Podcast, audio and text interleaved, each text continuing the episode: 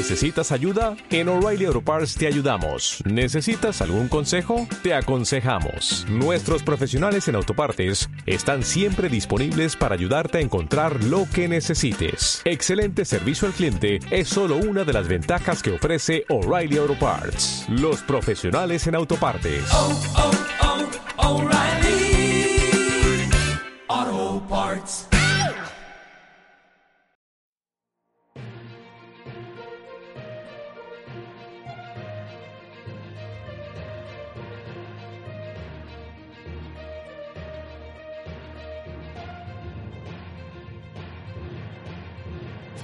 Hola, soy Karina Mariani y estas son mis editoriales. La editorial de hoy, El Tenenbaum Invisible. Hace un par de años, el ensayista Javier Venegas publicó un libro llamado La ideología invisible. El libro, preclaro, compilaba una especie de sistema hidrográfico que confluía en una ideología tan incorpórea como brutal. Decía Venegas, abro comillas, el fenómeno de la corrección política es extremadamente complejo y cada cual puede tener su propia idea sobre su origen y naturaleza.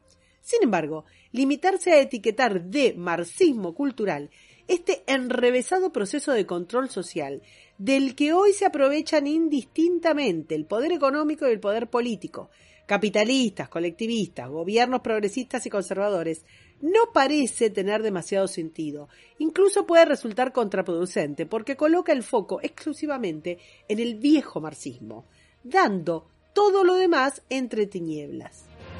Como fenómeno tiene características novedosas e inquietantes, como su cualidad de mutación y la capacidad de distorsionar la realidad.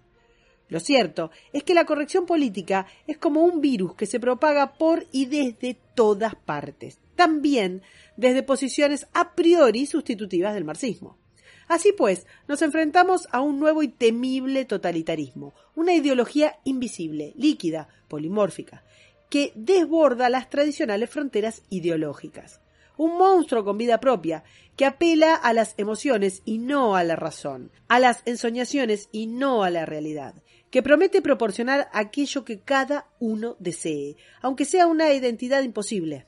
Incrustado dentro del propio poder, compra voluntades, proporciona prebendas a quienes son sus cómplices y castiga con la muerte civil a quienes lo desafían. Cierro comillas. Este totalitarismo inacible que describe el libro, que viene permeando el campo simbólico e institucional de Occidente, está más allá de la política y ciertamente supera con creces el poder de cualquier manifestación electoral. El libro hace especial hincapié en la ingeniería social como alternativa superadora de viejos colectivismos y al crecimiento de la intervención estatal que paulatinamente diseñó una nueva moral como, abro comillas, enloquecidas mutaciones ideológicas que emergen de los escombros de las viejas ideologías, el auge del imperio de los expertos y la dictadura del bien. Cierro comillas. A este peligroso y autoinmune este objetivo se lo puse yo. Este peligroso y autoinmune ecosistema, Venegas lo describe como, ya dijimos, la ideología invisible, cuya capacidad de penetración es tan sofisticada y sutil como difícil de detectar y polifacética. Bien vale pues el uso de estos conceptos de Venegas para analizar una pieza paradigmática. El conocido periodista Ernesto Tenenbaum escribió recientemente una nota en la que analizaba lo que para él era un fenómeno que encendía alarmas. Lo tituló El impactante ascenso de la extrema derecha en la política argentina. Para abrevar a la condición polimórfica que describe Venegas, es necesario aclarar que Tenenbaum no escribe en el diario Gramma, sino que escribe en Infobae, el medio digital más consumido por hispanoparlantes, con alianzas con los medios americanos y europeos más importantes, y que es parte de la cumbre del poder económico y político. Estamos hablando de hegemonía en estado puro.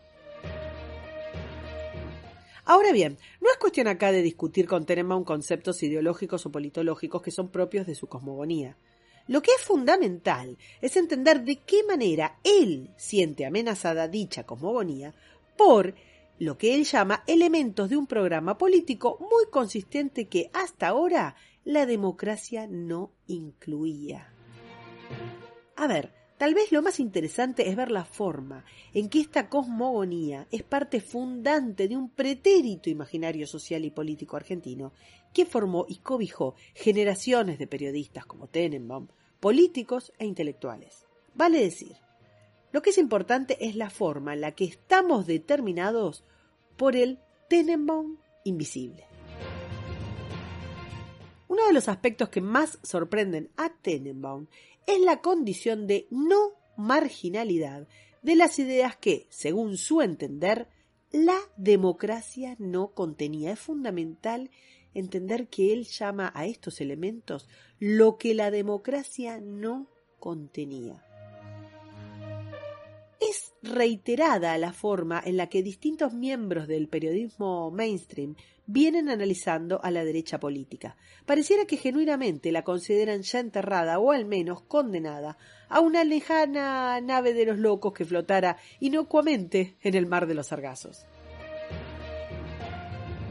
Tenenbaum da especial protagonismo a Joaquín de la Torre y a Miguel Ángel Pichetto por ser dirigentes del Círculo Rojo, por ser dirigentes categoría A.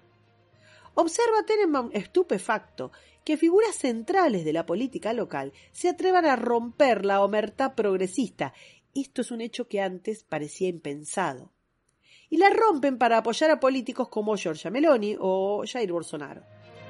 En esta línea, el periodista intenta escandalizar a su lector mostrando un discurso de Meloni que es un discurso que suscribe Joaquín de la Torre. El discurso dice lo siguiente, abro comillas. Sí a la familia natural, no a los lobbies LGTB. Sí a la identidad sexual, no a la ideología de género. Sí a la cultura de la vida, no al abismo de la muerte. Sí a la universalidad de la cruz, no a la violencia islamista. Sí a las fronteras seguras, no a la inmigración masiva. Cierro comillas. De nuevo, no es la ideología de Meloni o de Joaquín de la Torre de lo que se trata, sino de la existencia misma de un marco ideológico por fuera del aceptado por el progresismo de Tenenbaum. O sea, de lo que se trata es de un marco ideológico que desafía al Tenenbaum invisible. El texto se detiene también en Eduardo Bolsonaro, hijo del presidente de Brasil, cuyas andanzas son fuente de perturbación permanente para Tenenbaum, que las enumera, generoso, siempre tratando de provocar la irritación empática de quienes lo siguen. Pero notablemente, en esta enumeración de ofensas realizadas por el pequeño Bolsonaro, cita que el susodicho, el hijo de Bolsonaro, posteó una foto usando, abro comillas, una remera estampada con la figura de un perro haciendo sus necesidades sobre el símbolo de la hoz y el martillo. A ver, la hoz y el martillo son el símbolo de una ideología que masacró a más de 140 millones de personas, literalmente la ideología más asesina de los últimos tiempos. ¿Por qué esa remera ofende a Tenenbaum? ¿Qué defiende en el fondo el Tenenbaum invisible? Veamos, la figura del moralista, del censor, del señalador de pecados es propia de cualquier sociedad y vieja como las montañas. Siempre han existido guardianes de lo correcto, que dictaminan cuáles son las visiones legítimas y cuáles aquellas que atentan contra el sistema. En este sentido, el moralista ha de custodiar la visión hegemónica de ataques venidos de la periferia del sentido. Las alarmas suenan cuando ocurre alguno de estos dos eventos. O bien que una mayoría evidente de la población muestre descreimiento e irritación frente a la autoridad de los guardianes, o bien que miembros destacados de dicha población, famosos o poderosos, un Elon Musk o Trump o Milley o Susana Jiménez, el mecanismo es el mismo, pero decíamos que un famoso o poderoso ponga en duda una o más premisas de esa cultura. Los guardianes de la moral solo empiezan a preocuparse cuando una masa significativa o un personaje destacado, insisto, un famoso un poderoso, cuestiona premisas hegemónicas que no se consideran debatibles. En el caso que nos ocupa, el famoso el ascenso de la extrema derecha en Argentina, ocurren los dos eventos y se dan en simultáneo. Lo que muestra Tenenbaum al escribir la nota es que una mayoría significativa, sumada a personajes centrales, están jugando en los campos del Señor, están hablando de lo que no se debería hablar. Pero de nuevo, lo que cabe analizar no es Tenenbaum, la persona como periodista, sino la multiplicidad de elementos constitutivos de la cosmogonía que Tenenbaum protege. El rastreo mismo del Tenenbaum invisible que subyace por fuera de lo que Tenenbaum persona haga o diga.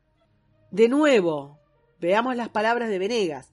Una ideología invisible, líquida, polimórfica, con vida propia que apela a las emociones y no a la razón, incrustada dentro del propio poder que castiga con la muerte civil a quienes la desafían.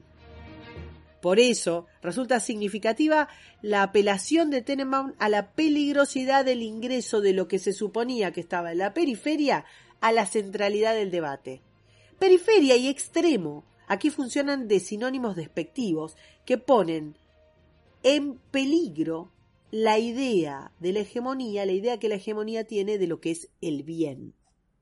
Una vez que el Tenenbaum invisible determina lo que es correcto discutir y lo que se cae a los extremos, todo lo que no se ajuste a la corrección será peligroso y negativo. Volvamos a la tipificación de Tenenbaum. Abro comillas. Él dice, terroristas, ocupas militares, eliminación de planes sociales, constituyen elementos de un programa político. Cierro comillas. Lo que está enumerando son los ítems que el Tenenbaum invisible ya había dado por cerrados, por clausurados, según su propia ideología. Veamos.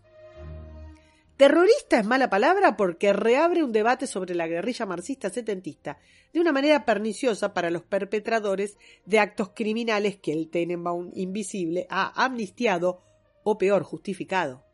Ocupa es mala palabra porque negativiza un accionar que el Tenenbaum invisible avala, amparado en una victimización propia de una ideología que criminaliza la propiedad y castiga el mérito. Militares es mala palabra, porque antagoniza con el terrorismo amnistiado, que es la base del poder fáctico del socialismo del siglo XXI.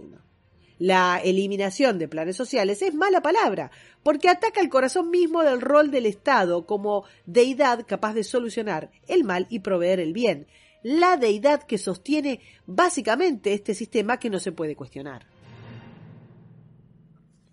Sin embargo, en la nota se lee lo siguiente, la nota de Tenenbaum, ¿no? Vuelvo a abrir comillas. Es inevitable percibir una tensión muy grande entre estas ideas y los principios liberales que han distinguido a las democracias de Occidente. Hasta la llegada de Bolsonaro, la disputa enfrentaba a una corriente de centro izquierda cuyo principal referente era Lula da Silva y una más conservadora cuyo líder era el expresidente Fernando Enrique Cardoso. Y concluye Tenenbaum. Para usar una metáfora que ordena la mente de algunas personas, pareciera que Corea del Norte empezó a invadir a Corea del Sur. Cierro comillas. Resulta notable que Tenenbaum asocie la hiperintervención estatal con los principios liberales y más notable aún es que considere a Fernando Enrique Cardoso como un conservador, cosa que demuestra que existe una mitad del cartabón ideológico que sencillamente Tenenbaum desconsidera. Pero si algo revienta todos los récords de sorpresa es que relacione a quienes pretenden defender la propiedad privada y el achicamiento del Estado con Corea del Norte. Sería piadoso que alguien rescate al periodista de su esquizofrenia política. En fin, que la aludida nota de Tenenbaum, sin embargo, pone al descubierto un problema aún más profundo. El Tenenbaum invisible que habita en el corazón del poder político argentino cita una votación en la Cámara de Diputados en la que se aprobó una ley para prohibir el desalojo de usurpaciones y que además brinda privilegios y prebendas a quienes cometen el delito de atentar contra la propiedad. Veamos, solo el 0,8% de los diputados nacionales se opusieron a esta norma. Expuesta ya la adscripción ideológica de Tenemau, se desprende que el periodista comulga con la norma votada, sintiendo él que esto es una obligación de la sociedad para con los más vulnerables. El propósito de este podcast no es discutir la visión de Tenenbaum, sino poner de manifiesto que el 99,2% de los diputados o bien avaló o simplemente no confrontó con el Tenenbaum invisible, que es esa cosmogonía que se citaba al principio y que es líquidamente presente en el accionar de diputados de izquierda, de centro y de derecha. ¿Está el 99,2% de la sociedad de acuerdo con las usurpaciones? Claramente no. En consecuencia, los diputados que defienden la propiedad privada se tendría, y que representan esa sociedad, se tendrían que haber encadenado a la cúpula del Congreso porque es la libertad misma lo que está en juego. Pero no. El Tenenbaum invisible tiene un influjo tan extendido, tan subyacente, tan tácito, que está presente en la forma en la que la inmensa mayoría del arco político entiende que debe funcionar la sociedad. Poco importa acá el periodista Ernesto Tenenbaum, es la cosmogonía que él expresa en su nota lo que cuenta y lo que domina. De hecho, es necesario romper una lanza por Tenenbaum. A diferencia de la casi monolítica mayoría de la clase política argentina, él sí reconoce y describe el divorcio entre su cosmogonía hegemónica y la manifestación popular que lo alarma. Por eso pone el impactante ascenso de la extrema derecha. Tenenbaum hace un diagnóstico correcto respecto de la pérdida de legitimidad de esa hegemonía aquella que Venegas distingue como el monstruo con vida propia, que apela a emociones y no a la razón, a las ensoñaciones y no a la realidad, y que promete proporcional aquello que cada uno desee. Es Tenenbaum y no los diputados quien vocifera que los márgenes le están compitiendo al centro y que crecen elementos políticos que piden discutir aquello de lo que los guardianes de la hegemonía habían prohibido hablar, lo que la democracia no contenía. La idea del bien representado por la hegemonía simbólica es lo que está puesto en duda. Tenenbaum lo ve, la política no. Mientras una importante porción de la sociedad, condenada a los márgenes, avanza sobre la centralidad, en abierto cuestionamiento a la hegemonía, las élites que de ésta se benefician perciben ese avance como un ataque a su ecosistema y al marco ideológico que lo sustenta. Esta tensión atenta contra el control social, que es el activo más importante de todo proyecto de poder colectivista. Esto, como decía Venegas, excede por lejos las viejas categorías. Es un nuevo y temible totalitarismo, que desborda las tradicionales fronteras ideológicas. La ingeniería social que construyó este sistema expulsa a sus retadores en nombre de la democracia, aunque esto implique poner en tela de juicio el concepto básico de la democracia. Si la respuesta a estos fenómenos políticos que cuestionan la hegemonía cultural y la cosmogonía de las élites va a ser un abroquelamiento totalitario alrededor del axioma la democracia soy yo, crecerá en consecuencia el repudio a la democracia. Es urgente tomar conciencia del peligro que esto significa porque, como decía Rebel, así terminan las democracias. Para escuchar todos los editoriales, suscríbete, me gustealo, compartilo y nos vemos en la próxima. Muchas gracias.